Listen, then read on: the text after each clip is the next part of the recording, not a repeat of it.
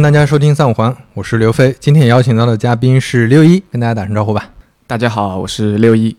对，呃，六一名字就叫柳毅，对吧？我对对，柳毅，所 所以这个昵称还是很好辨认的，写起来也很方便。就是，呃，六六一其实是呃一个独立开发者，算是对吧？然后再做一个，正好像之前几期我跟刚跟少南聊过的那种 indie，我不知道是不是这么发音啊，indie 的，嗯，这种这么一种创业状态。就是一个小团队，也是在创业，但是是一个自给自足，并不是靠融资续命，或者说有，呃，刚开始要通过那获取大的流量啊等等的那种创业方式，而是另另外一种创业的状态。呃，我先这里要先纠正一下啊，就是，就是我一般对外不称自己为独立开发者，就是因为呃，过去两年前、三年前，其实我曾经拿过一笔投资，嗯。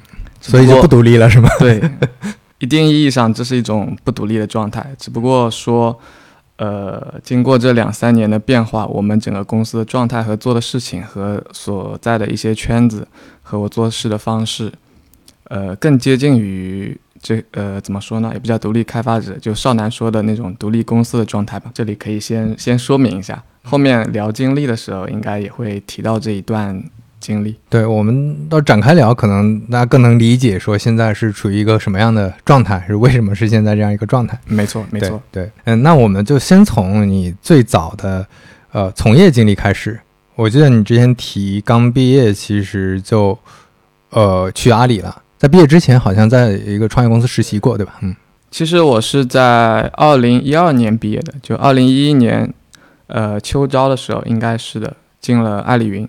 但是呢，呃，拿到阿里云的 offer，我并没有去，啊，那时候选择了在杭州的一个创业公司，也是做工具类 app，叫 doit 点 im，嗯，所以从二零一一年到二零一二年，我正式毕业的一段时间，我我一直是在 doit 点 im 的，然后我记得很清楚的就是我毕业后八个月跳槽去了阿里，嗯，然后在阿里又待了两年多的时间，就一开始是这样的一个。经历，你也待的没太久嘛？那当时你怎么考虑去的，又怎么考虑走的呢？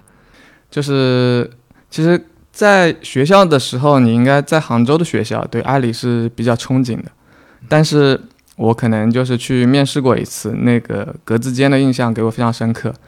嗯，就觉得这可能不是我想要的一种办公的状态。嗯，然后等到我在我在微博上看到了 doit 点 im 的招聘，然后我看到了他们。的发了一些图片吧，当时就很容易被这种所谓的硅谷的那种风格，就是人少少的，然后整个环境，呃，我们记得是在西城广场边上一个体育馆的一层，很高，很高，然后就有一种感觉比较极客的那种状态了，创业的氛围，然后这就非常吸引我，然后我就去了阿里，去了 IM，嗯，然后后面为什么选择又去阿里呢？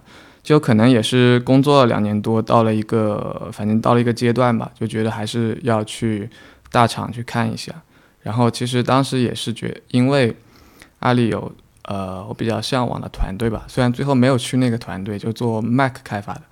就我的从业经历一开始是做 Mac 应用的，就并不是 iOS app。就是那时候后面就去了阿里，就这样，就就很简单的选择吧，其实。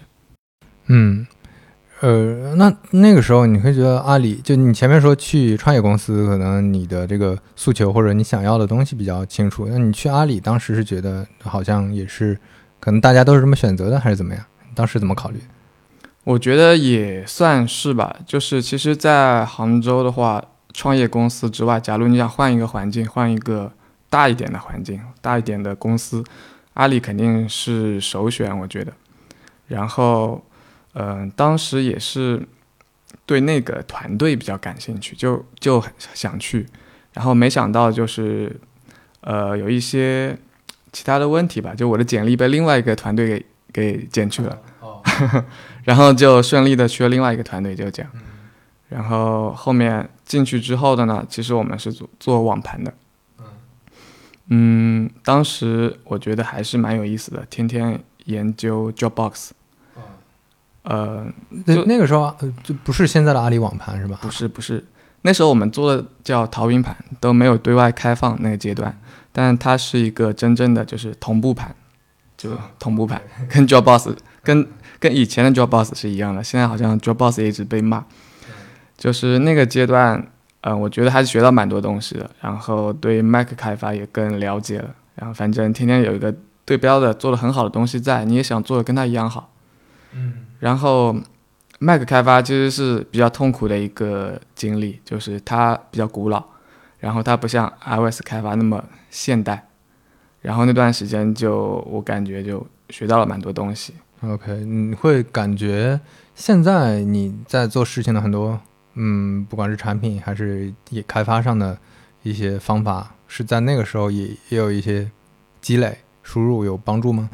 嗯，我觉得是有的，就是。从那个阶段开始，可能就对这类的产品首先感兴趣，就是知道哪哪样的产品是好的，就是那时候就觉得像 Dropbox 这样的产品是好的。那同时，其实国内也有其他的网盘，对吧？呃，然后可能就养成了一些去研究产品的习惯，就是你不断的去看它有哪些新的 feature 也好，新的怎么说呢？体验上的呃也好。然后那那些东西都是我觉得是对你的一个打基础吧，也是它可能不是技术上的基础，它可能是对你一些兴趣上的，对你对整个怎么做一个事情那种感觉吧。是的，对，因为我之前也是计算机专业毕业的嘛，就真正在学校里学怎么写代码和真的做一个工程或者做一个项目，那个感觉差别还挺大的。没错，没错，对。那你从阿里当时呃待了几年再出来的？在阿里待了两年零两个月整，刚刚好，就这些我都记得很清楚。所以当时出来又是因为什么呢？当时我觉得，呃，其实我中间在正式离职之前也提过其他的离职，就没有成功，就可能是被主管给劝下来了。就是我其实我心中就一直觉得，呃，有一些格格不入在那里。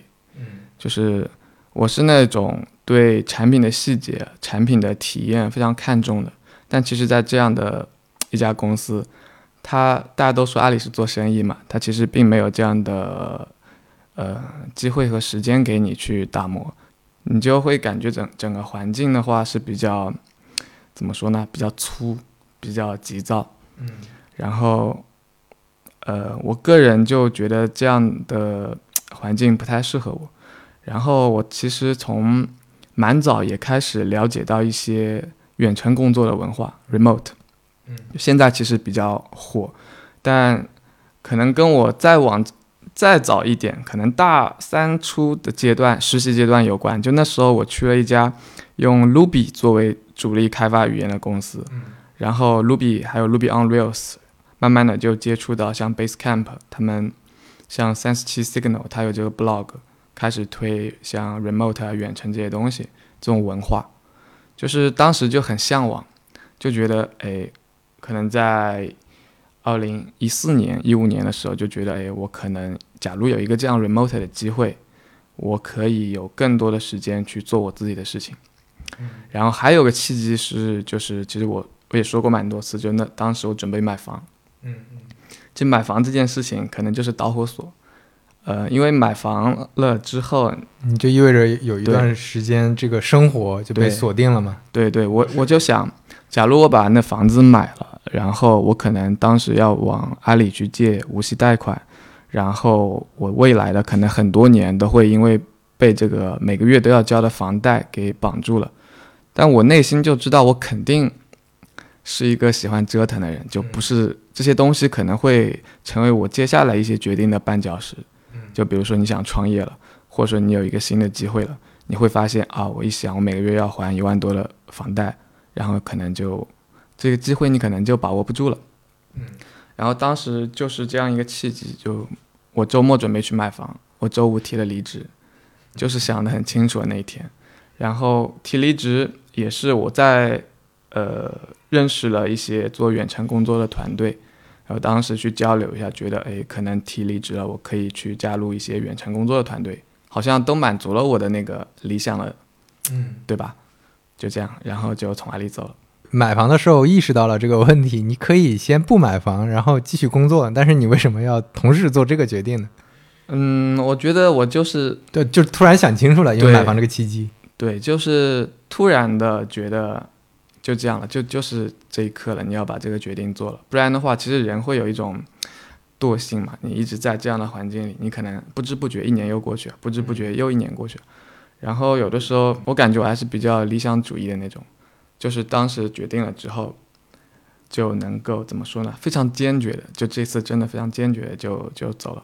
嗯，那当时很多同事其实大家都是像你说的那种模式吧，就可能我买房，我有一份稳定的工作，我在这儿嗯做做一些确定性强的事情，对吧？身边应该有很多这种朋友。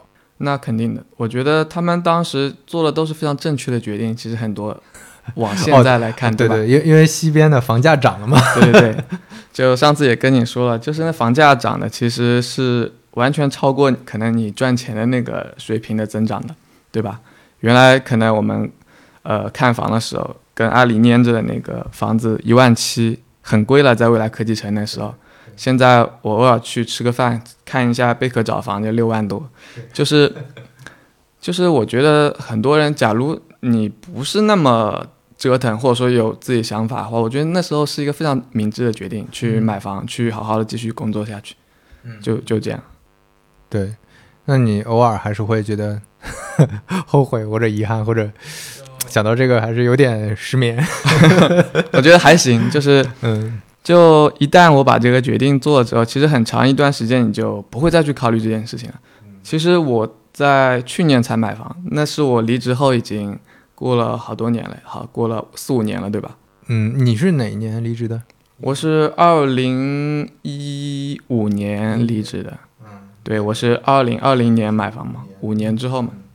对，这五年其实，呃，杭州，你像。买房政策也经历了很多的变化，就像很多人也问问我为什么不去摇号什么，其实我根本就没有关注过这个话题。就是这五年其实也不是说那么顺利，但是一直就是觉得有一个我很关注的点在那里，然后我几乎就可能投入了百分之百甚至百分之一百二十的精力在那个上面，就是我不会去关注那些东西，但感觉后面就是反正该来的就就来了，就这样。最后买房好像也不是说经过什么深思熟虑，也也是说啊，我们去买个房就这样，然后就买了。嗯，这里面我我觉得肯定 肯定会有一些这种嗯，基于比较的，基于就人生岔路当中某一个选择，然后多少年后再回来看的一些复杂心情嘛。但是但是我觉得这个确实你就看自己的选择嘛，因为当时很多人也无法。呃，判断说我我买了房是不是一个好的，就非常确定的说几年后会变成一个什么样的状况？对的，或者说当时去，你你其实其实那那我我觉得那几年诱惑最大的不是在阿里上班买房，诱惑最大的其实是出来创业，对吧？拿一大笔钱，然后去做，可能那个时候慢慢区块链开始出现了，还有 P to P，啊，你你如果。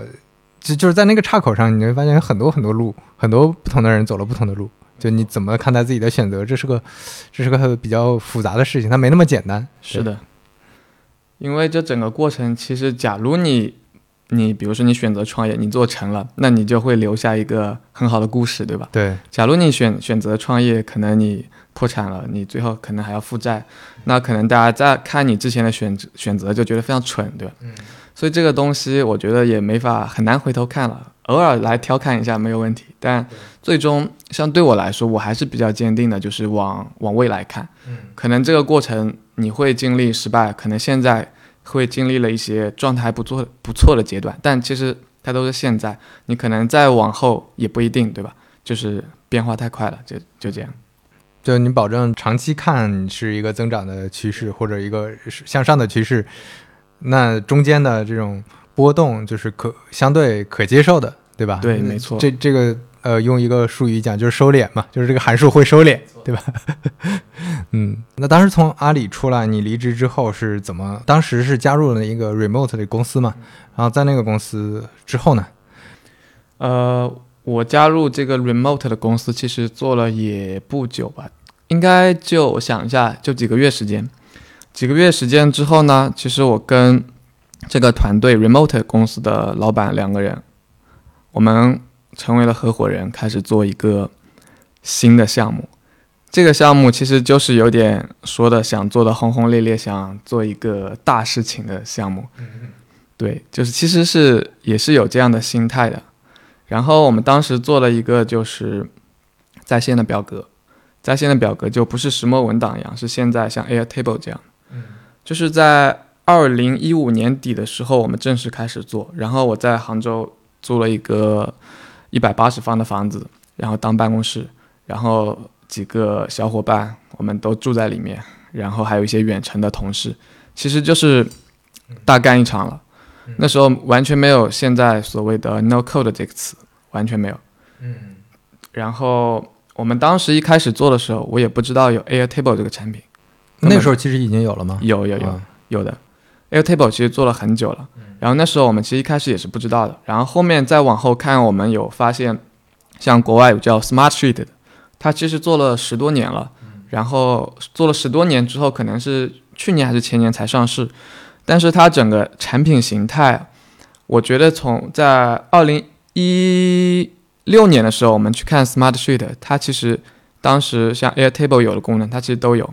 我个人认为，可能 Airtable 跟我一样，跟我们一样，是准备去改进 Smart Sheet 的。Smart Sheet 它其实很古老。古老到你编辑一个 cell 之后，你要点保存按钮，就那个时候是这样的一个状态，就是它可能它虽然也是在线的，它也是在线的，对，它也是多人协作的假同步感觉。对对对，但它整个功能啊，比如说它结构化的那些表啊，你可以自定义啊，去搭建自己的流程啊，它都有。我记得很很清楚的就是我花了很多时间看 Smart Sheet 的 U 那个 user case，就是它用在哪些企业、哪些行业啊。其实它那个时候就已经很能够满足了，所以在后面往看 Airtable，它其实就是更 modern 的，它的技术更 modern，它的体验更 modern，交互更现代。就是，呃，那个时候我们其实想的也也很多。就我觉得现在像 Airtable 的一些功能啊，像现在新出的，像 Notion 也有表格，像国内各种表格吧，他们想的我们当时其实都考虑过了。我们整整做了十三个月，大概有九个全职，嗯，然后十三个月之后，其实就怎么说呢？还没有上线，就我们做东西还没上线，是是因为特别难、特别复杂吗？它其实是很复杂的，然后可能我们也是那种对自己做的产品要求太高了，我觉得，希望他是一上线就是那种，可能是很惊艳，然后我们在没上线的阶段，其实有邀请了，可能有两千个人来试用。就直到我们公司挂了之后，很长一段时间，这批人其实都不知道我们挂了，因为我们做的东西其实可以满足他的需求，他就一直在上面用，也没收他们钱。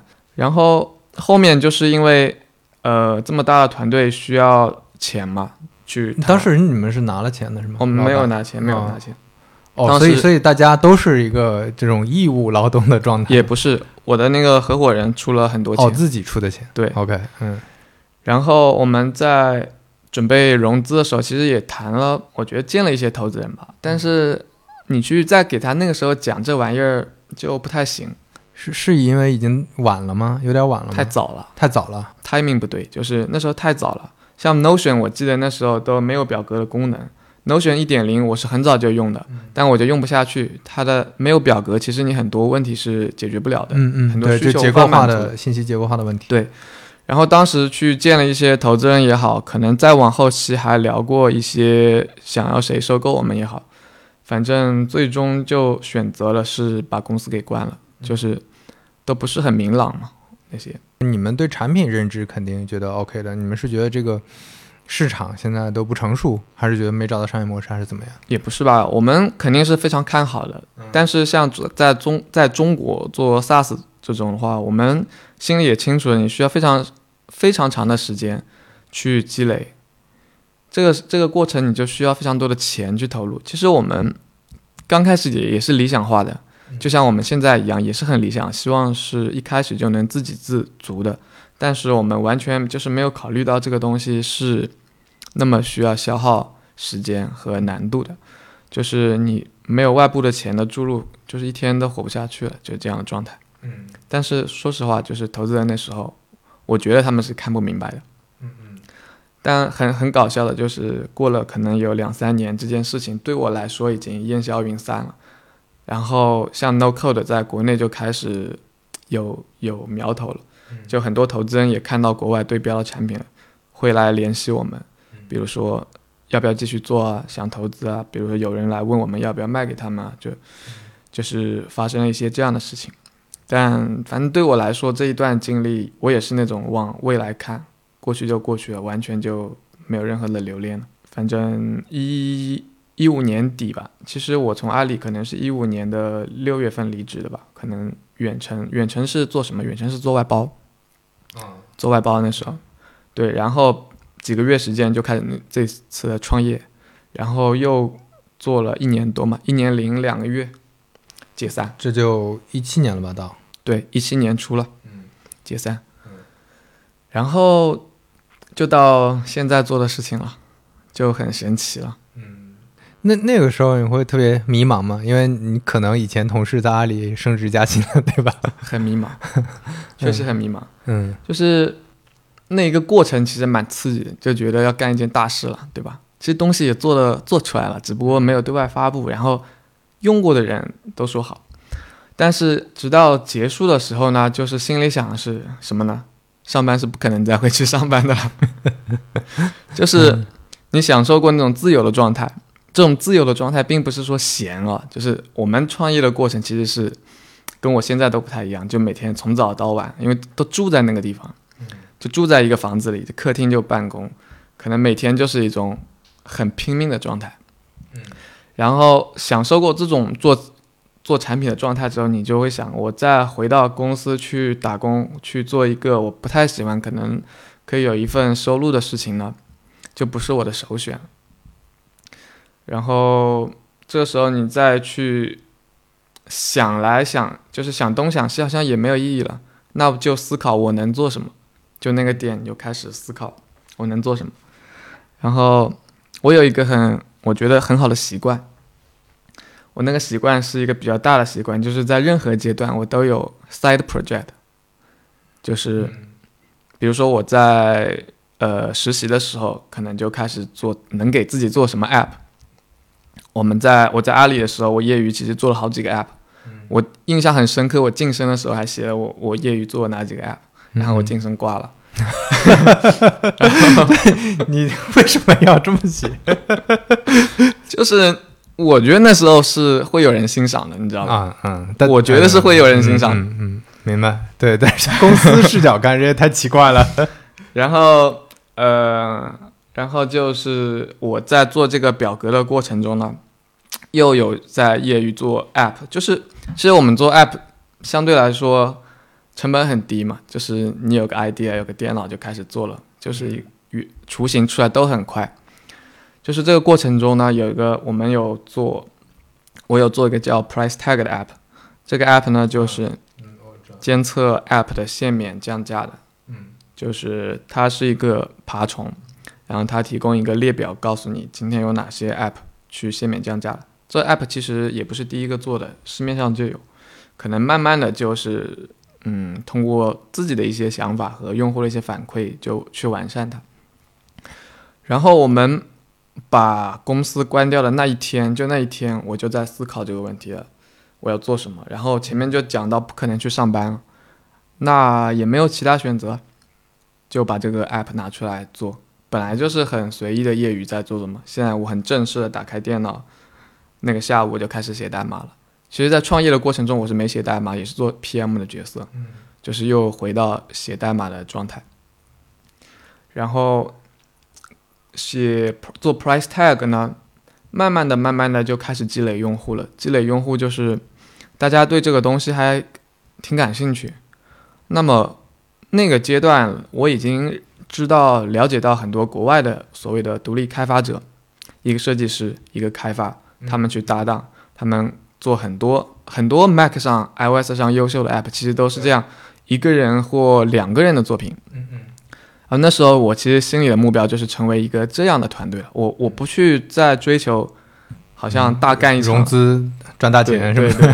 对对，我就追求就是能够做一个这样的东西，一个工具，因为我本身一直是 Mac 和 iOS 开发嘛，我对这个是非常感兴趣的，就是呃，你就变成开始做一件自己喜欢的事情，去接受用户的反馈，去很快的把它实现上线，就这样。就感觉一是你贯穿在你那个职业职业生涯里面，对对对，从毕业实习一直就对这个事儿很感兴趣，然后你就发现串起来了，好像。我我我还可以再回到更早，在 Do It 实习之前，其实我还有一份实习，就前面提到的，知道像 Basecamp 这个团队的，他们团队是当时也是做外包的。我在大一的时候，其实就买了个 iPhone，嗯，我当时就觉得我要做 i iOS 开发了。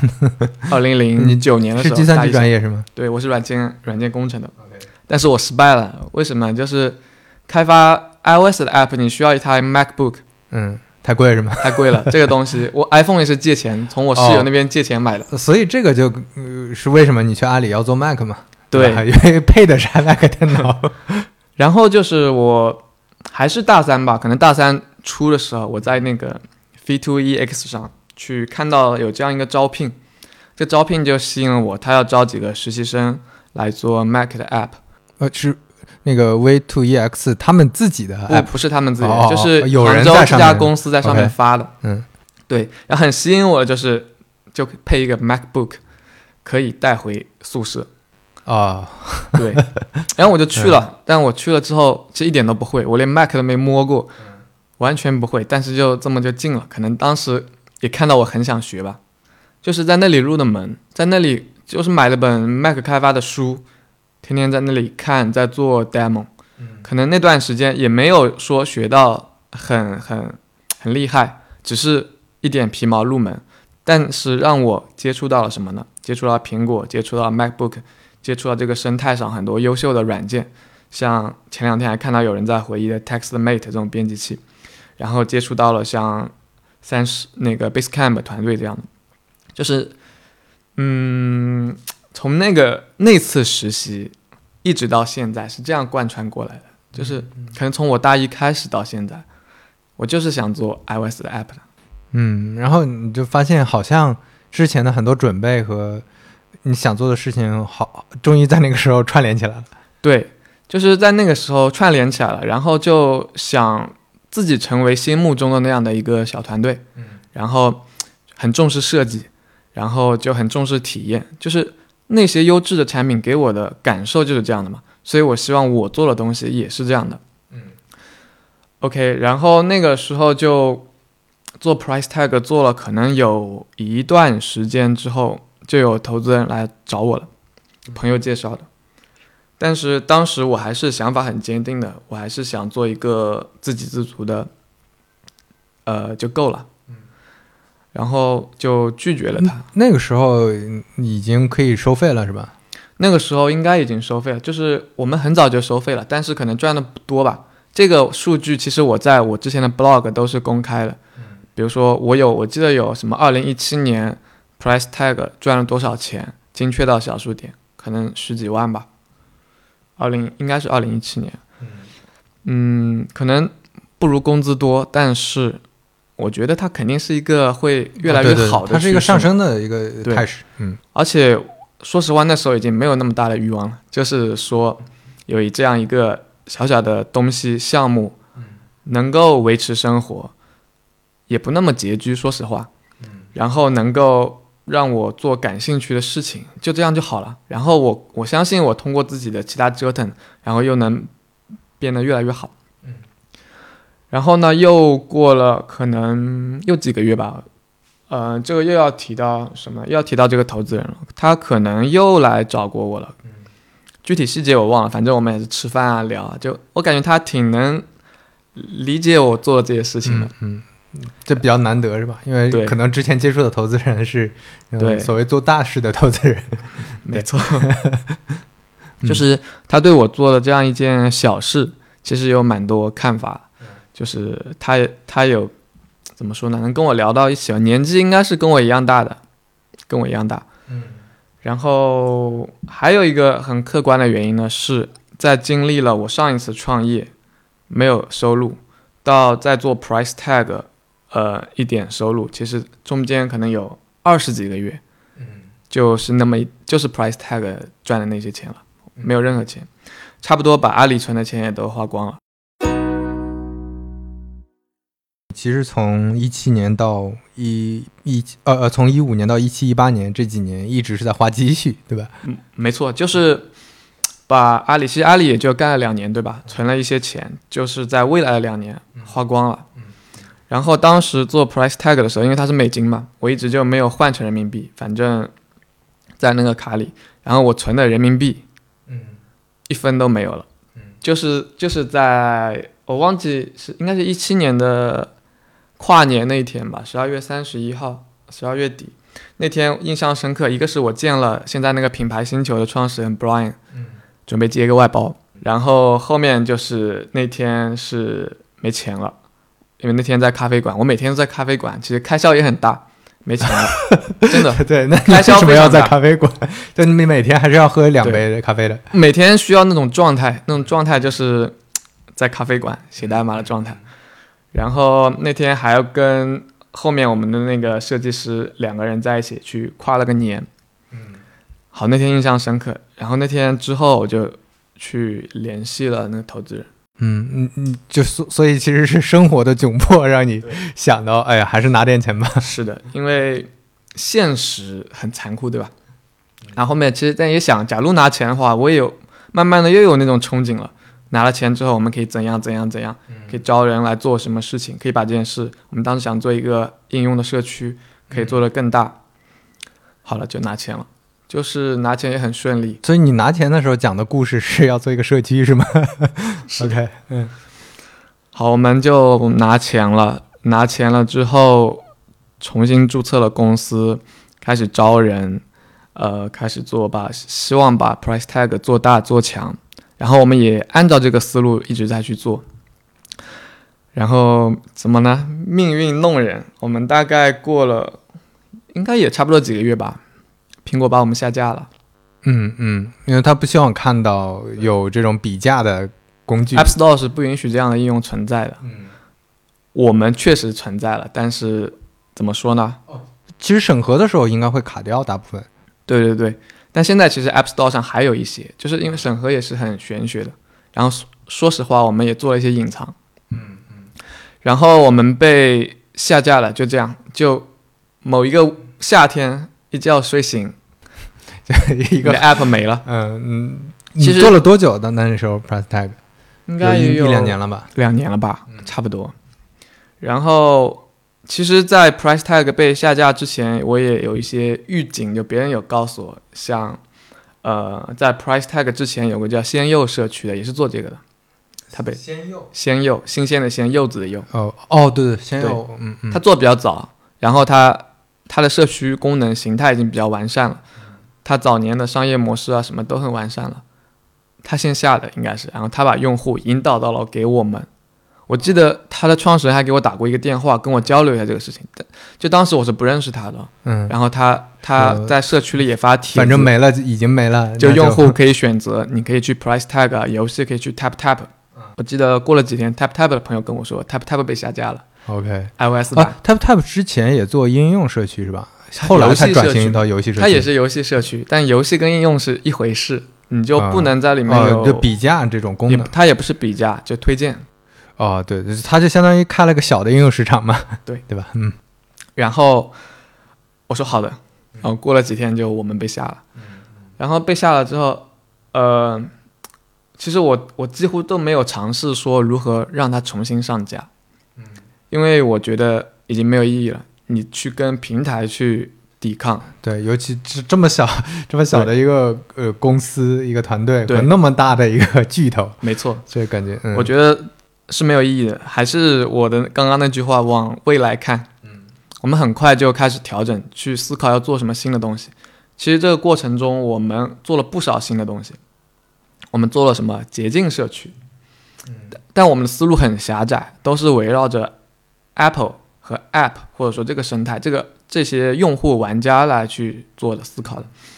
好，捷径社区上线了，我们又做了捷径社区的 App，就当时想的是，其实捷径快捷指令现在叫，当时我们觉得跟 App 差不多，一个链接就可以安装到你手机上，可以做一些事情。然后我们可能就是肯定是全球第一个做了这个 App，然后提交审核，审核不过，审核了整整半年，我就一直申诉，申诉过了。我们应该是宇宙第一个，嗯，快捷指令 App。哎，那个时候呃，已经加入 iOS 那个官方那个呃预装啊里面了，对吧？应该是被收购了，嗯已经从 Workflow 改名叫捷径了。那时候，嗯对，然后我们围绕着这个来做呢，嗯，做产品形态其实做的很完善了，有网站，有 App，然后也做一些运营的事情。可能到现在的话，那个 App 也有几百万下载，网页访问量就更多了。但是，我就觉得这不是我想要的。你会发现，Apple 希望你用快捷指令去做一些提升效率的事情，最终大家用快捷指令就是下片、下 嗯。抖音去水印，嗯嗯。就是做这些不能上架 App Store 的事情，他可能通过一个快捷指令来做了，所以我对这件事情也失去了兴趣，那你感觉这个创造的用户价值太小了，对吧？对，没有意义，没有意义。而且我我觉得这个这种虽然看起来是很方便的一种工具，但是对于大部分国内的那个用户来说，这种低代码其实也挺复杂的，对，确实也挺复杂的。是的。然后我们其实，在做这个过程中还，我觉得还做了一些创新的东西，比如说我们去检测结晶里有没有恶意的东西，它可能会自动的给你发短信啊，删你的文件啊，我们在网页上做提醒啊，就是给它做了版本管理。嗯就是你一个作者可以提交版本更新，然后别人可以去更新你的捷径，因为自带是没有这个支持的。甚至我们在呃在捷径社区最多的就是作者也有粉丝嘛，关注他可能也有可能有一万个粉丝在捷径社区这样的地方，然后他可能有个叫小悟空的作者，他下他做的捷径可能也有被下载了几百万次吧，嗯，就非常多。但始终这个东西给我来说是觉得意义没那么大，所以我们又继续去找新的。而且这个越听越像又是一个应用商店，对吧？其实其实是一个轻量级的应用嘛。其实是的，没错，这东西我觉得也不行。嗯然后呢，我们当时呢还花了一些时间去研究一些设计的方法，design sprint，怎么去找你新的 idea 之类的。我们还做了一些东西，邀请那个用户在原型阶段就来体验，就是哦，我们还体验了一下看 PPT 去想对要不要用。对我们去观察，就是就是我们还去学习了这些东西，我觉得其实也挺好的，至少让你有一个产品设计上的进步吧。可能平时也最后也没用上，但是这整个过程还是学到一些东西。我们甚至还想做一个中国的 Product Hunt，事实上我们已经上线了这个产品，但是我一直没有宣传，然后就暂停了哎。这个会跟少数派很像吗？嗯，不一样。我们更结构化吧，比如说嗯是像、一个数据库产品的，对吧？对对，像少数派它其实偏重文章，以文章这个嗯内容为主体，嗯我们会更结构化。其实我在做 price tag 的时候，我就去把少数派啊、App Store 这些文章都抓过来，嗯归纳在某一个 App 下面。就是你在这个 App 的详情页，你是可以看到来自于少数派对它的介绍、App Store 对它的介，绍就。你们自己不做内容，你们其实有点像豆瓣嘛，对吧？就可能是网友上传，可能是官方的内容，让你做一个集合。对，嗯，然后我们当时又想做一个 product hunt 嘛，其实那个阶段我每天都会刷这样新很新奇的产品啊。中国其实有像三十六氪做 Next，然后挂了，然后 iPhone 二应该也做过，就是觉得嗯，很多人就觉得这东西肯定做不了在中国，因为前面你有两个人做了都挂了。嗯，然后我就去也去研究研究像。当时 Product Hunt 的创始人他为什么要做这个？他整个运营从零到一是怎么启动的？它的核心的东西是什么？然后希望我们也能做一个。然后它有哪些缺点，我们去改进。但这个东西我们也轰轰烈烈的做了，可能有两个月、三个月，可能就第一个版本已经上线了。但上线了之后呢，我一直没有宣传，就是没有达到我们又觉得满意的状态吧。然后后面就现在应该域名都过期了，就已经下线了。就这过程中一直在摸索，然后又要提到我那个做 side project 的习惯了。嗯，我又做了一个 side project，做了个 app，就是整个公司在很忙碌做那件事情的时候，我就是闲不住。己写代码，我自己写代码，嗯。我就是那种今天有个 idea，我今天通宵就把它给做了，嗯。明天上架，就这样啊。然后我又做做了一个 side project，好，呃，从我们做那个类似于 product hunt 的网站之后，呃，我的那个 side project 已经上线有一段时间了，嗯，没有管的，但是就是做完了，我我们当时 price tag 的那个用户群里宣传一下，因为当时需求就是来自于用户群，他们有这样需求，我说给你做一个，然后一段时间后，我就发现我，那个数据好像我我怎么都啥都没做，它就开始增长。我记得是国庆节做的啊，等到新年的时候放假，我给它加了一个付费的功能，又没关了，又丢在那儿。又过了一段时间，我发现我靠，好像还不错。然后那个时间我就开始停下来思考这个问题：为什么我们不集中精力做这个东西，而要做那些东西？然后这个阶段，这个过程中，我跟我的投资人吃了一次饭，我印象也是很深刻。我就跟他说了，我说我现在没有 big idea 了，完只有 small idea，完全没有，这是我做的东西。然后我觉得他很能理解，他其实也跟我讲他创业的经历，讲就是你一发炮弹打出去，并不是直接命中的，一般都是在空中飘来飘去，飘去。他的创业经历，最后可能你击中了。嗯，然后那次吃完饭之后，我就是感觉心里有一颗那个石头落地了。之前一直想做 big 嘛，嗯，真的是。然后那次回来，我们就公司里开始方向开始调整。所所以这到底是哪个产品 花样文字啊？OK，这是我们第一个 app。嗯，对。然后开始调整了之后，包括人员的调整，像一些服务端的同事后面。两可能两个月后就离职了，然后我们就专注的在工具类 App 的开发。说实话，这是我们最想做的东西，或者说是我们。但但是之前就会觉得，哎呀，太小了，好像 too small。对，就是你觉得，虽然看到国外的有一些很好的例子啊，但是你说他们到底赚了多少钱，我并不知道。只是说他们是这样一个状态。虽然国外有一些开发者是会分享的，看去还不错。但是国内，你说我身边有没有这样的？我觉得当时我是没怎么看到对标的，尤其是你在互联网行业，媒体对吧？媒体大家在讨论的百分之九十，可能那个时候都是 O to O，什么互联网金融、没错，互联网医疗、互联网教育，大家都在讨论这个的时候，就没人在说你做个小工具可能跟这个有什么关系，或者说，嗯，包括当时我我印象中我对工具的认知还停留在 iPhone 刚开始火起来，那个时候大部分人用的还是 iPod Touch 这种。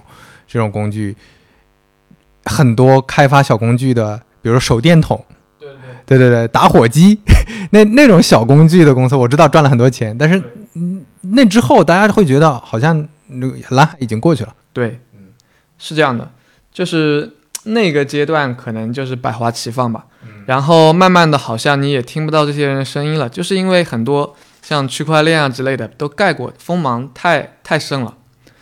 然后，嗯，我自己完全也没有预期的，完全没有。但就是数据告诉你嘛，这东西可以。就我就是看数据的时候，觉得为什么我们还要做那个呢？对吧？然后就开始专注了。然后我们团队像，呃，顶梁柱，像我太太现在，然后就让她开始写代码，然后我就开始去思考我们接下来的一些新的 app。嗯，就从那个阶段开始。呃，其实我们那个阶段，我们那个服务端同事离职之后，我们其实开发也就只剩下我跟我太太了两个人，所以其他的，比如其实运营啊之类的，两个运营。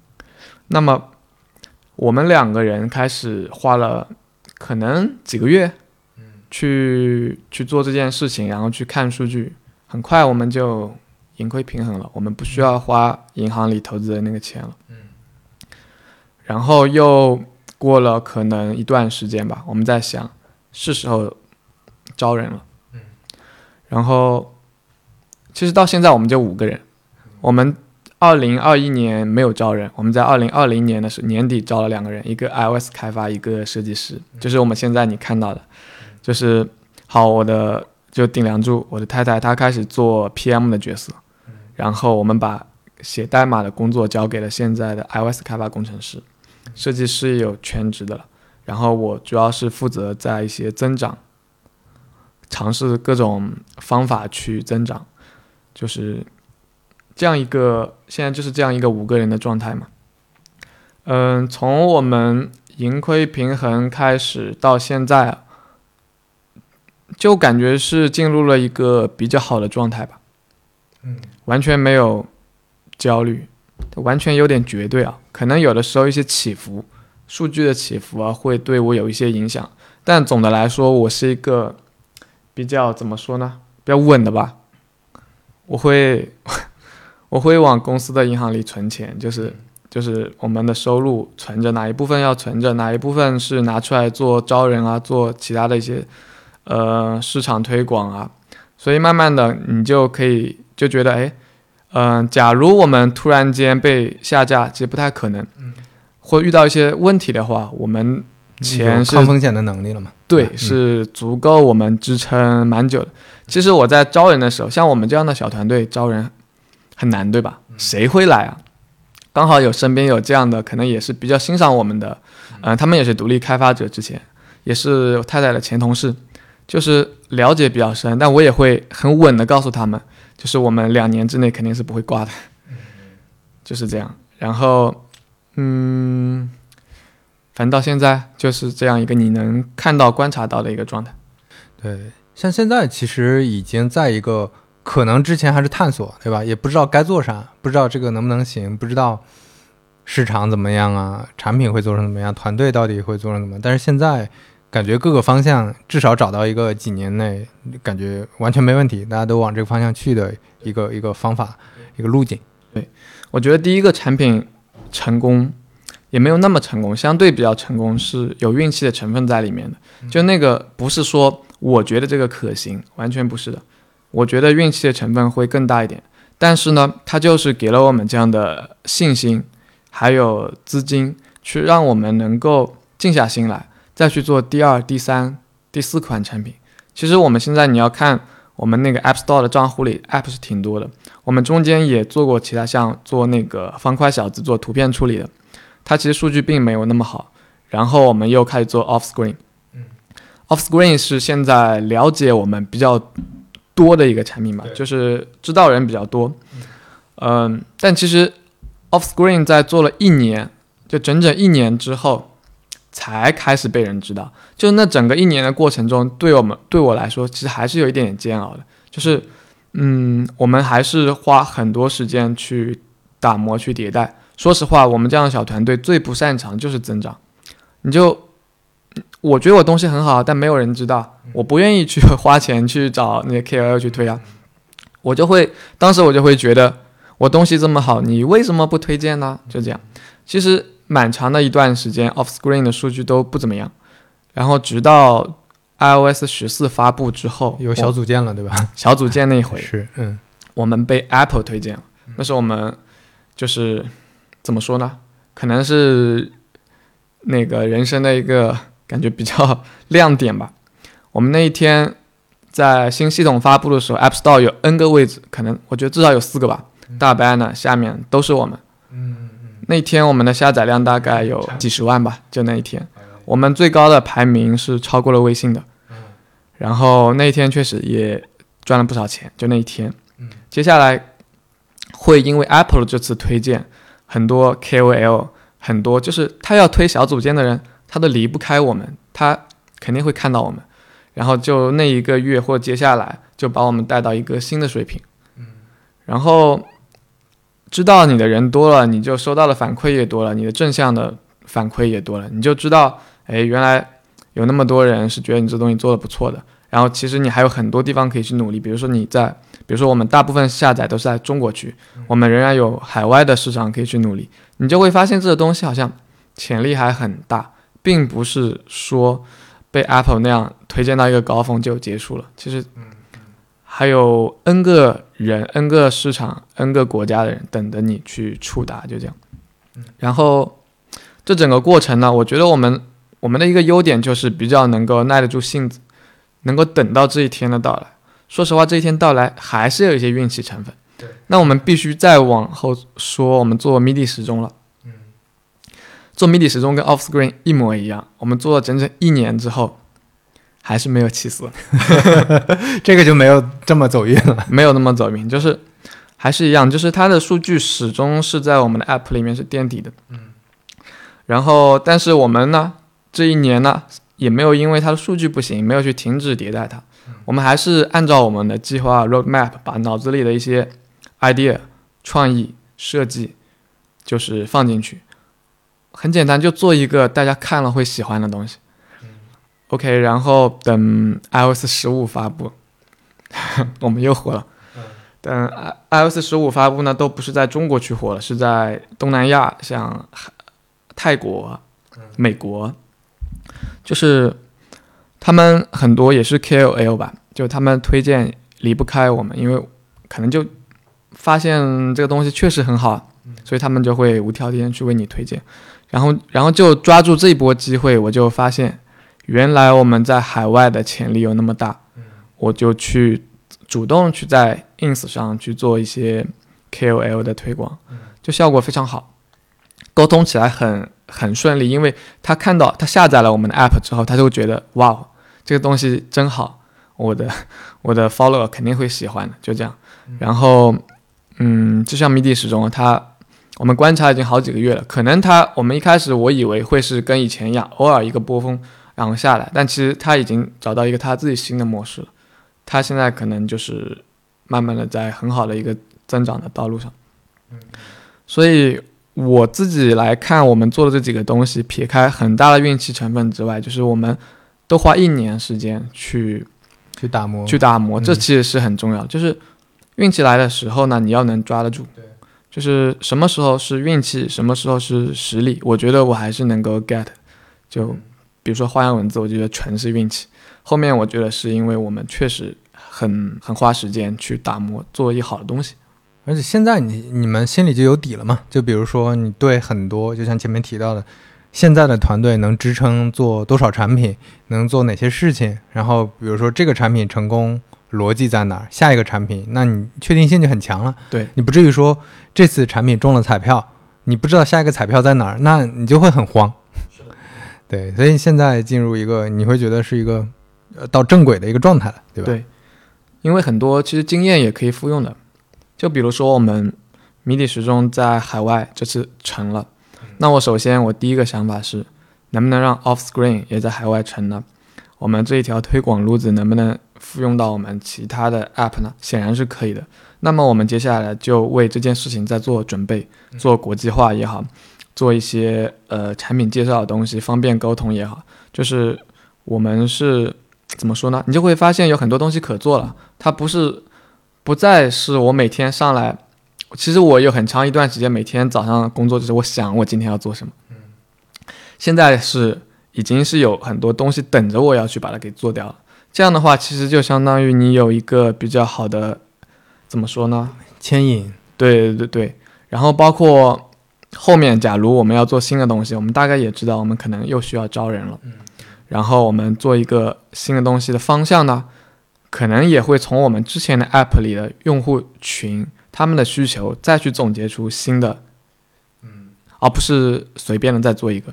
对，这这里面每一步都心里有数了嘛？对，这个非常重要。对对，没错。其实从你的描述里面能感知到，你刚开始，呃，在做早期的创业的时候，其实那个时候还是会有那种，呃，我只要产品做得好，其实我不用特别 care 说怎么，呃，推广怎么增长。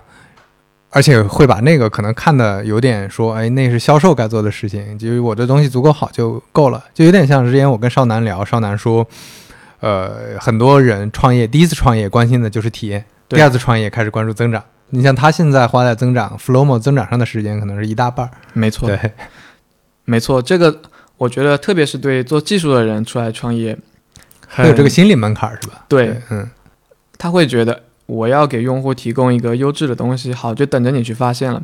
但慢慢的，你就会觉得酒香也怕巷子深，这东西是很重要的。其实我觉得我个人相对还好。我们之前在做 price tag 的时候呢，其实就一直在积累自己的渠道流量，然后我们其实通过自己的渠道流量都能获得一批种子用户。初始初始的那个是不担心的，就是后面也是因为我觉得个人也是瓶颈。就是我不太喜欢跟人去沟通交流，我当时也不知道该招一个什么样的角色来做这个事情，这就是个人成了一个瓶颈。但后面的我自从我我选择不写代码之后，嗯，就有精力了，主要是就完全开始感觉有点享受做这件事情。就比如说，我会发现我在东南亚这么来一波，我靠，那个数据明显就上来了，而且我我现在刷刷 ins。怎么刷都能刷到我们，就是那种你会发现是有效果的。然后开始慢慢的，我们也引入一些跟数据相关的一些衡量的方式，第三方工具啊，去看。因为以前做一些推广的东西都是非常凭感觉的。说实话，你你你放一个广告出去有没有效，很多人是不知道的。但现在我我尽量是避免做这种的广告。就是我还是需要我至少心里能够有数，去对比去衡量它有没有效果，然后慢慢的就是在做这些事情的时候，变成了我每天的全部。就是我现在，我现在晚上最近不是会抽时间写一下代码吗？嗯，那是因为每白天真的有太多事情等着我去做了。然后，呃，一开始不写代码就觉得手很痒，我现在觉得不写代码真香。就是你千万不要找我写代码，就是。而且我们那个还有一个特色，就是我们的 App 基本都没有服务端，因为我是我们公司唯一会写服务端的。我们从上一个服务端就离职了之后，我也不想再招一个服务端，所以我们的东西都没有服务端，因为要做就我来做，算了吧。所以最后做的工具大部分都是客户端能自己 OK 的工具了。对，这也是选型的时候很重要的一个点。我们希望就是我们整个团队是非常轻量的，所以其实。你现在看到我们团队就五个人，就一个人写代码，但是我们的 app 其实很多，我们的其实用户也很多，但是很多人要是知道我们只有一个开发，就觉得很不可思议的。那是因为从我觉得从做什么，我们要做什么产品开始就已经思考这个问题了。如果它是重运营的不做，如果它是重服务端的不做，这样可以让我们保持一个比较轻的团队。嗯嗯，因为。这些东西不做，你依然可以挑出很多可以做、有商业价值、有前景的对吧？就是一个选择。对，就这样的团队分布，其实有些人觉得不合理，是因为感觉好像哎，这就是个 A P P 的事儿，对吧？这就是个写代码的事儿。但是实际上，从你的描述里面也能 get 到，包括我做过产品或者我们做过产品，可能都知道这里面还有很多步骤，包括刚才所有的思考。该做什么事情，有的时候比怎么做还要重要很多，对，对吧？我要不要做这个呃 app？这个 app 的品类我能不能可控？它到底解决了用户什么问题？我该决定迭代什么东西，而不是说，呃，因为是真真的，你看在大厂，我我我之前在大厂经历告诉我，不管资源多么呃充裕的团队，事情是做不完的。我我之前我之前在滴滴，我们研发有一千五百多人。需求持一千多个需求，根本做不完，不可能做完的。所以你怎么决定做这个事儿会变得很重要。所以你你看分到团队里，大家这样的分工，其实也意味着这个逻辑，就是你产品是一个整体嘛，那并不是说只有写代码的那个人就行。最终就是其实写代码就占我们人头里面的百分之二十嘛，对吧？就所以这也其实就说明了一个 app 要能够做好。它其实最重要的东西都不是在代码这一层了，从你这个分工你就知道，很很写代码之前的思考设计，就像你说的，写代码之后我做这些事情，它都是非常重要的。不然的话，你可能就是一个你只能你一个人去欣赏的你的作品，对你自己感觉很嗨，但是没有人知道。很很呃，甚至有可能需求和场景都是你自自嗨出来的，那就很麻烦了。那确实，因为很多人一开始做也都是为自己而做的。对，是的。接下来聊到本身对于小工具这件事儿的一些呃认知，比如说你的呃，你们决定做这几几个产品，你们当时的观察是怎么得到的？是觉得说，哎，就就现在自己缺这个东西，还是怎么样？嗯，我们不同的产品确实有不同的思考，这也是好几个阶段吧。比如说像前面提到做花样文字，完全是就个人兴趣出发，对吧？个人兴趣，看一下群友有需要就给你做一个，没想到它是一个很大的需求，这个就是运气。然后后面我们开始做 off screen 的时候呢，我觉得我们又是把很多点联系到了一起。off screen 不是我的 idea。Off screen 是我们之前合作的设计师的 idea，就是就是因为我们在做这样的事情啊，我们认识了这样一群在杭州的朋友，就是也算志同道合吧，就是大家有对产品的认知，对好的东西是什么样的，或或者说对各自的技能都很认可。然后他其实之前一直在帮我们兼职做 price tag 的设计，然后后面了他就。他有了 off screen 这个 idea，嗯，他有了 idea 之后，他其实都把整个产品思考的差不多了，包括视觉也做的差不多了。然后他找到我，我们就这样开始合作，把它慢慢的做了出来。这个过程中，你说我为什么要选择跟他一起做这个？你说，嗯，我当时有什么判断呢？我是觉得，首先 off screen 它设计的这个东西让我眼前一亮。我觉得，首先从从视觉设计上，这是一个非常好的设计。我觉得做出来一定会有人欣赏。第二个，从功能上，它其实是有很多创新的，并不是说去 App Store 上哪个热门的东西，我们再给它做一个。其实 App Store 上当时我觉得是只有一个或者两个类似的产品，然后，呃，这个方向很好。它是一个帮助人在现在这个怎么说呢？数字时代能够让你减少手机使用。它是一个怎么说呢？好像跟大家做的事情不太一样。嗯，大家做的事情是让你更多的用手机，用他们的产品，就所谓的每天去抢占你的手机的时间。然后我自己呢，似乎确实就是他的目标用户。其实你做。做程序员、做产品经理，其实每天对着手机，或者说我们这个互联网圈子，其实很多的。对，一天到晚从早上到晚上都是看各种消息。我我也发现了，其实没人有消息找我，我也会去看 check 一下有没有人找我。那种其实变成一种心理上的依赖了，对他。然后像社交呃媒体，像极客的那个 at 啊，其实我把现在把这些社交网站的通知都关了。就是呃没有这种负担了，本来我会一直去看，那这东西也是满足我的需求的，然后这样我们就一拍即合，我们就做了。然后像后面做 MIDI 时钟，它又是进入我觉得一个新的阶段了，就是我们从数据去看的。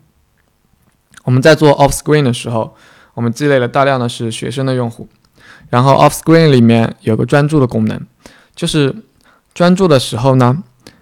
你会打开哪个 app？我们并没有说去看用户会打开哪个 app，而是我们里面提供的功能叫白名单。但是因为 iOS 的限制呢，这个白名单是需要我们手动添加某个 app 进去的，然后通过 API 去拿，添加它那个 URL scheme，你可以跳转过去。然后用户需要填一个表单，就是呃告诉我要加哪个 app。我统计了一下，各种时钟。就是说，这些学生用户的需求就是专注的时候放一个钟，就是这样。这个钟的意义是什么呢？这个意义可能就是让他阻止他玩手机，就是就是一种仪式感。对对。然后呢，我们又看了一圈市面上的钟，其实市面上已经有很多很多钟了，我觉得几十个肯定是有的。然后有一个我们非常流行的叫那个不是 Flip Q，F L I P Q O 那个那个怎么读我忘了。嗯。它可以有屏保功能啊，有什么 Mac 上、Windows 上都有，非常流行。然后其实有很多国内的开发者就把它一模一样去做了，做个免费啊，加广告啊，然后加一些东西。但是我看了这一圈，我觉得这些中都是做的不够好，完全没有创意的。他就是看这个东西火，然后把像 GitHub 也有开源的，可能跑一下改一改就来了。那我们想，我们就做一个最好的钟，就这样。我们我们完全是出于数据做了这个决定。然后从去年国庆节后吧，就是我们新的开发入职了，开始做。然后这这个国庆节前，我们跟那个设计设计师那时候还没有入职，就是也是兼职帮我们做。我们去看，去一些家具店去看钟，去看一些那种古古老的钟、中古的钟，就各种想法。最后呢，其实很多东西最后做出来都不是我们最早去设想的，只不过，呃，在做的过程中呢，他们开发跟设计师又带了很多他们的创意。比如说，我们马上一月份要上一个新的主题，然后我跟他说我们要一个数字钟，结果做出来完全不是我想要那样，但是我觉得非常好。就是，嗯，我们我觉得带了足够的创意和一些创新的点在里面。比如说，我们你可能会问小，就是一个钟能有什么创新？嗯，还是有的。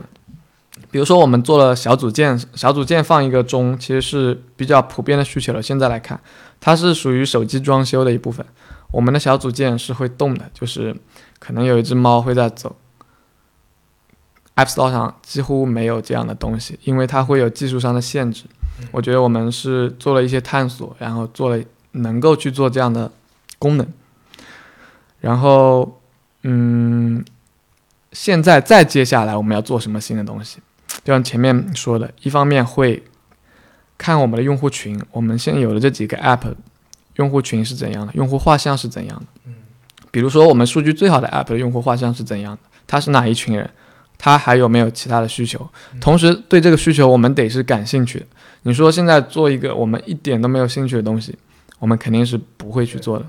对，然后就是这样。我觉得这就是我们在做，在思考我们要做什么时候是有一些进化。对，感觉其实总总结到现在，已经跟我理解的我自己非常认同那种做产品的方式很像了。就是你去了解用户。就首先了解用户真的是一个非常非常重要的一个前提。就我我最近聊了很多创业者，他们可能也没没跟用户聊过，就天天在跟投资人聊天，那这样很麻烦，对你得知道你的用户是谁。像你刚才说的，呃，一方面是通过可能有群，这种是直接沟通；还有一种是你可能看到他们的行为。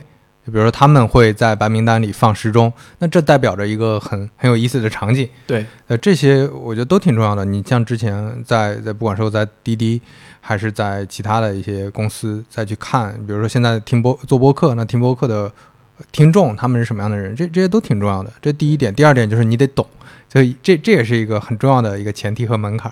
就你哪怕你不是非常直接的目标用户，但是你得特别懂和认同这件事情，你才能把它做好。对你，你如果看到之后，你觉得哎，这个他们有诉求，我就帮他们做吧。但是我不是很认同这个理念等等，那也很难把它做好，尤其做产品这件事。其实有很多像我们这样做 App 的团队，他们是看排行榜的。对，什么东西热门就去做什么。就比如说我们花样文字排行榜上，呃，不是，现在 App Store 上有 N 个跟我们几乎差不多，也要用我们名字。就是，但我们其实不是这样的。我们前面就是你说的这个方法，还有这个对用户的认识。然后再配上还有我们的兴趣，就是如果没有兴趣，绝对不会去做。同时还有就是我们最近还在用上了 A/B test，嗯，终于用上了这个。对，就是我们对自己做产品的方式也是有要求的。我们希望我们是在进步的，从一开始可能两个人、一个人的野生阶段，到你几个人，然后呃慢慢的去用这些方法。用到你的产品设计过程中，它有没有用？我觉得我只有用过，我才知道。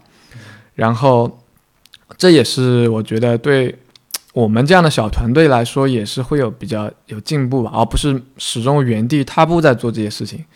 就是始终是希望我们能够越做越好，对吧？嗯嗯。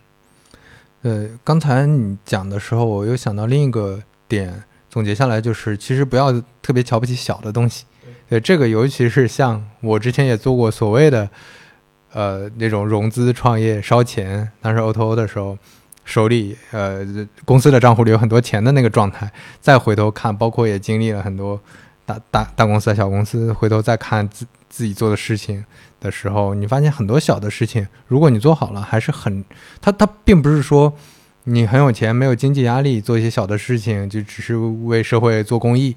其实很多小的事情，你做的足够好，它也能变成，嗯，完全 OK 的事情。就这个 OK，并不是说你如果所有的人的目标都奔着说我一定要做一个字节，一定要做一个腾讯，这之外，其实还有很大的空间。这个空间就是，包括之前跟少南聊，少南的意思也是说，嗯，我也并不是说就想做一个两人的公司，我还是想做一个公司的，但是这个公司是有自己的愿景，愿景并不是大的，并不是做到说我是首富，或者说全国最大的什么互联网公司，而是我自己想要解决一个垂直领域的，彻底解决一个很好的问题，然后这个呃垂直领域里别人解决，我觉得都。不够好，那我就去解决他们，就有点像之前我跟 Case 聊那个没放到播客里面有有有一段话，当时他呃跟他聊到，他就提到说为什么当时做小宇宙，呃是感觉喜马拉雅、网易他们是看不上的，他们是看不上播客市场的。就你想当时当时的播客市场，那现这两年好了，但当时的播客市场其实听众很少啊，做播客的人也没那么多啊，它是一个很小的事情。很多人就会觉得这种小的事情，那喜马拉雅听听算了。我为什么要有一个独立的 APP？为什么要优化听播客的体验？但是你看小宇宙做到现在也完全 可以，没错，它它能够支撑说我在垂直领域是一个非常做做的非常好的，解决了很多人问题的平台。当然它未来做到多大这个不确定，但是它很值得做。对，是的，我我其实也非常享受啊，你把一个很小的 idea。就慢慢慢慢的、慢慢的把它给越做越大。其实这个过程也是对自己的一个肯定了，嗯，很享受了这样这样一个过程。聊到工具，很多工具就是这样的，因为就像我前面提到的，现在呃这两年好像少了，但是前几年大家聊到社交社区都很狂热，然后或者聊到呃一些比较大的 O2O 啊，一些本地生活相关的这些事情都比较狂热，然后对工具就没有那么感兴趣。就是我觉得就是因为觉得工具小了，但是。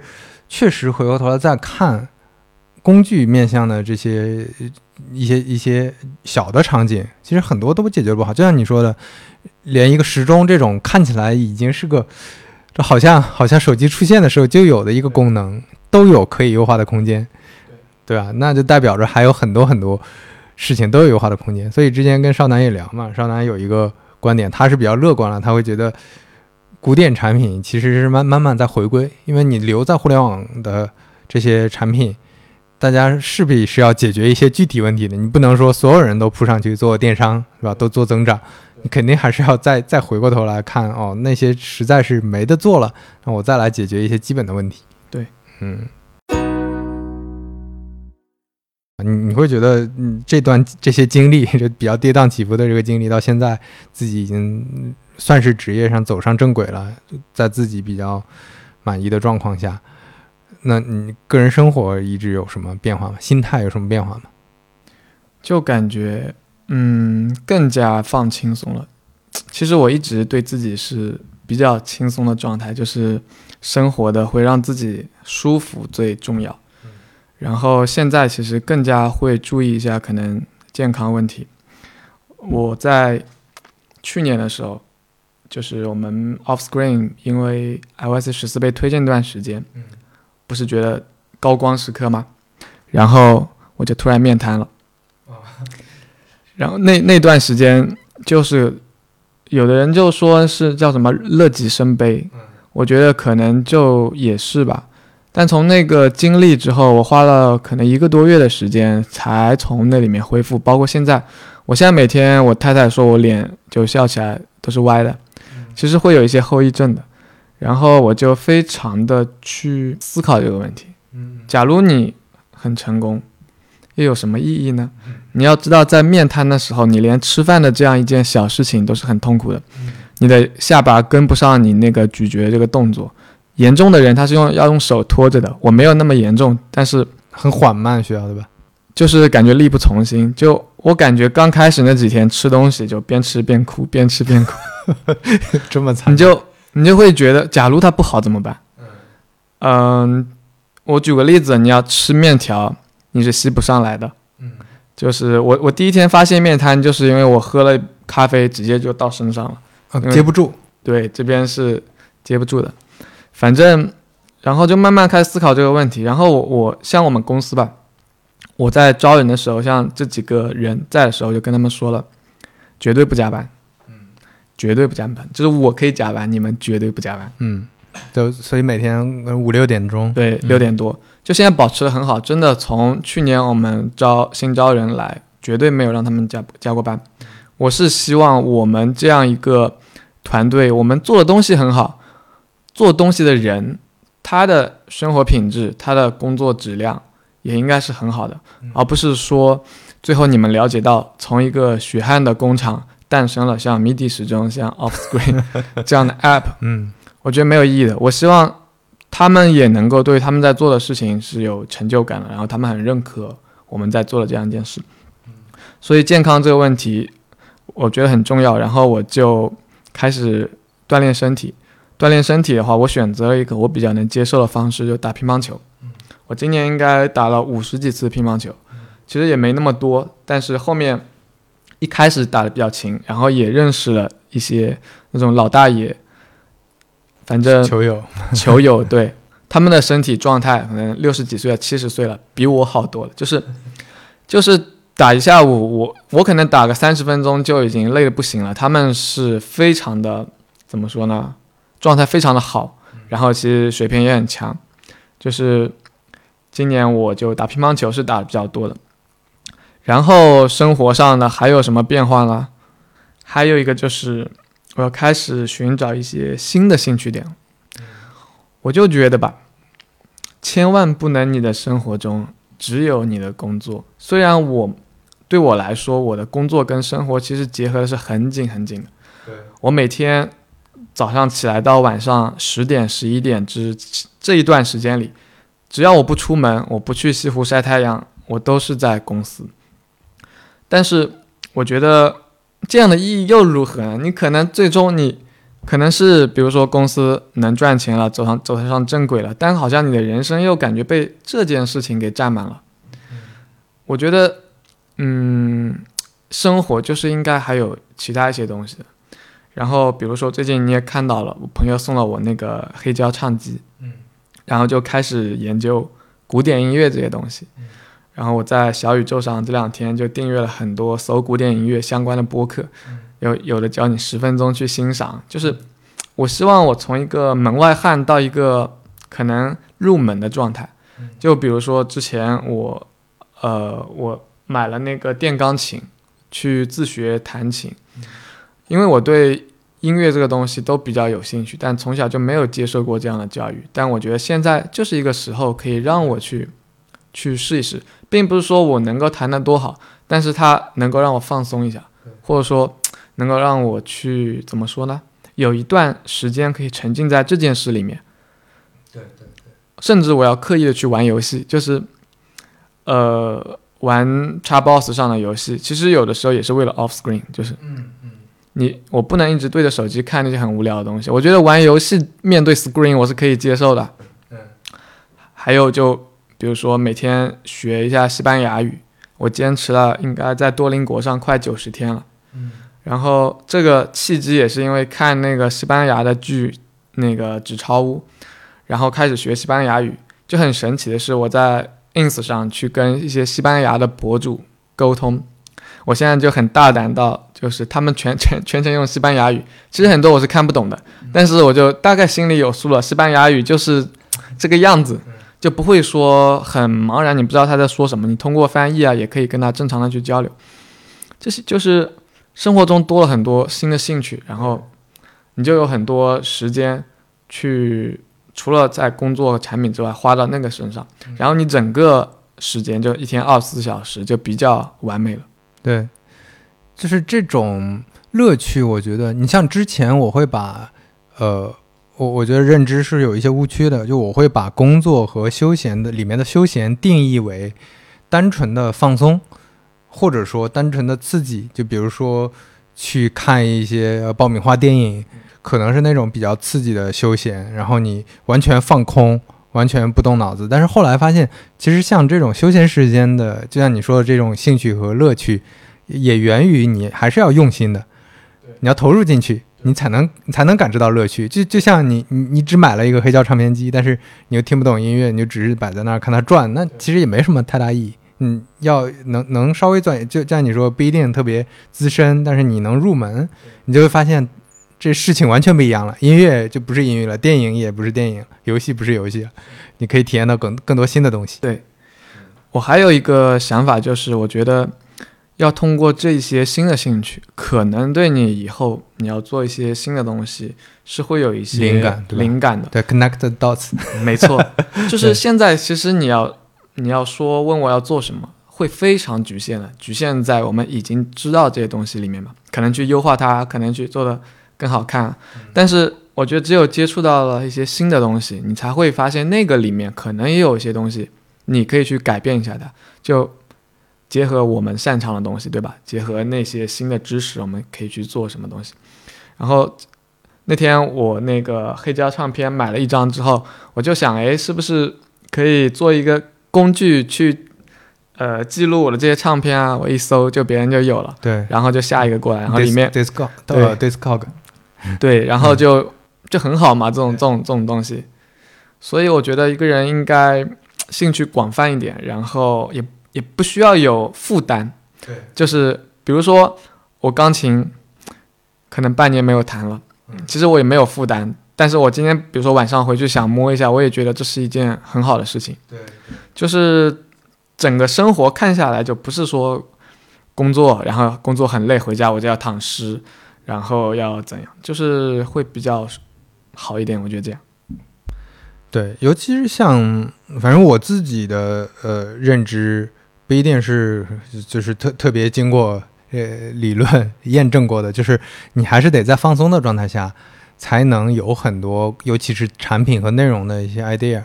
你在很紧绷的状态下，你像，其实我我我自己的经验告诉我，像那种七八个人塞到一个全是白色的会议室里，在那脑爆，你脑脑爆七个小时也不会脑爆出什么太好的东西来。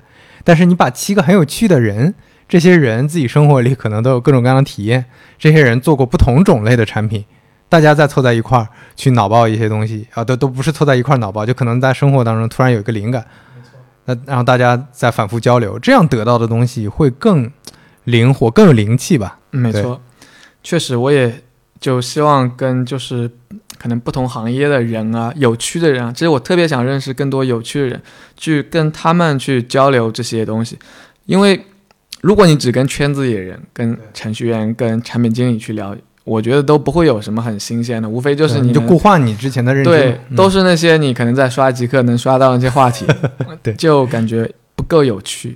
我感觉今天我们聊到聊到这么多，其实有一个纵贯的主线，就是，嗯，或者说人生态度，就是你要找到 A 面之后的 B 面，就是你不管是工作，对吧？你在做工作的时候，你可能一个产品，你做的一些事情有没有那种，其实不叫备选方案，就是你哎，你做一些小的事情，做一些小的尝试，当成一个 B 面，或者说你你工作是你的 A 面，但是你如果把你所有的精力、情绪都绑在这个 A 面上，那也会出问题的。就你可能工作上遇到一些不开心的事儿，你没有任何途径和空间去消解，你可能生活上也也要更投入一些精力，也要经营，那你也要有呃生活上的 B 面。对，所以我我之前听到 A 面 B 面这个比喻，我觉得还是还是挺好的。就你所所有的事情，你找一个 B 面，对，然后我觉得用用你们产品的名字来作为结尾特别好，就 Off Screen。就你除了除了在手机上，其实它它就是一个嗯隐喻嘛，就你在手机上可能是工作，可能是社交，可能是大量的碎片，但是你能不能抽出精力来找一下 生命当中的 B 面？我觉得也挺也是非常重要的一件事儿。从现在开始去寻找，我觉得是很很有必要的。如果你现在给自己的呃工作和生活的状态打分儿的话，你大概打多少分儿？一如果是零到十分儿，我可以打十分。就两个都是十分是吧？工作和，生活。我觉得我是一个比较容易满足的人，就是在工作上，我觉得现在这样的一个状情况已经是非常好了，对我来说。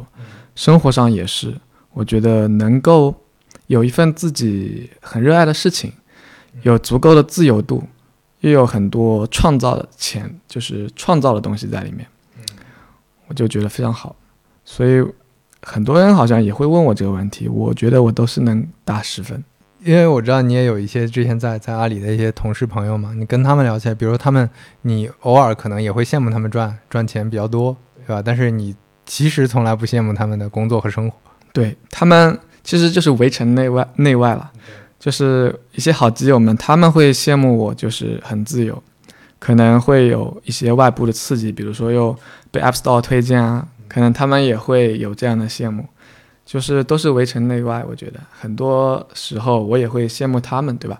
一样的，这个嗯没必要。但是但但他们也不不会给自己打十分，我感觉 就是呃，他们可能，我觉得可能在那种怎么说呢？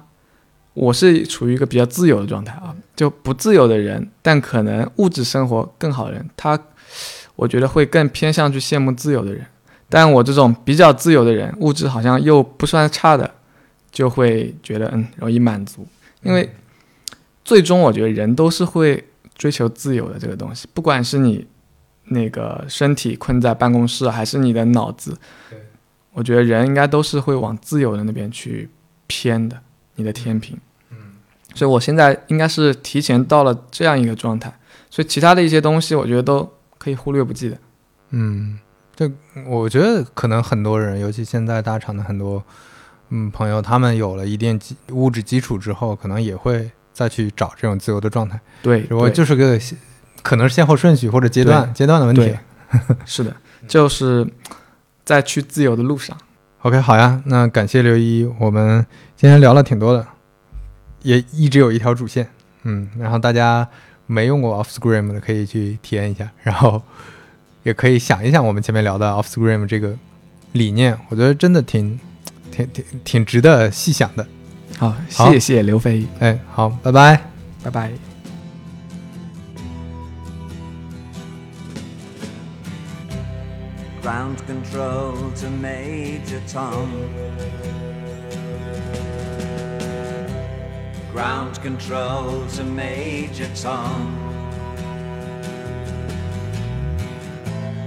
Take your protein pills and put your helmet on.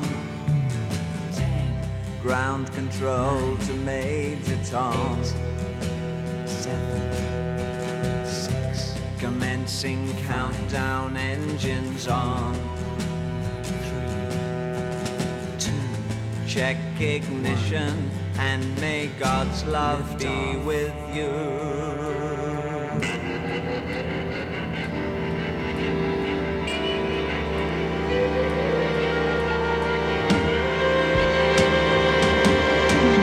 This is ground control to Major Tom. You've really made the grade. And the papers want to know whose shirts you wear. Now it's time to leave the capsule if you dare. This is Major Tom to ground control.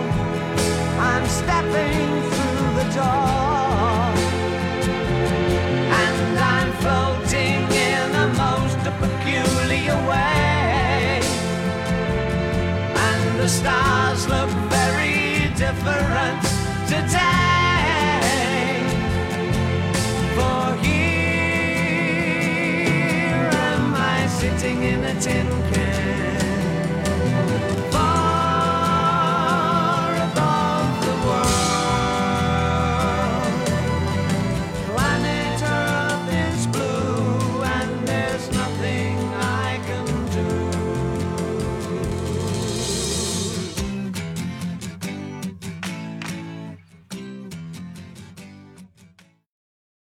欢迎在小宇宙、喜马拉雅、网易云音乐、苹果播客等各大音频平台订阅收听三五环。如果你喜欢三五环的话，也欢迎在苹果播客留下你宝贵的五星好评，感谢感谢。我们下期再见。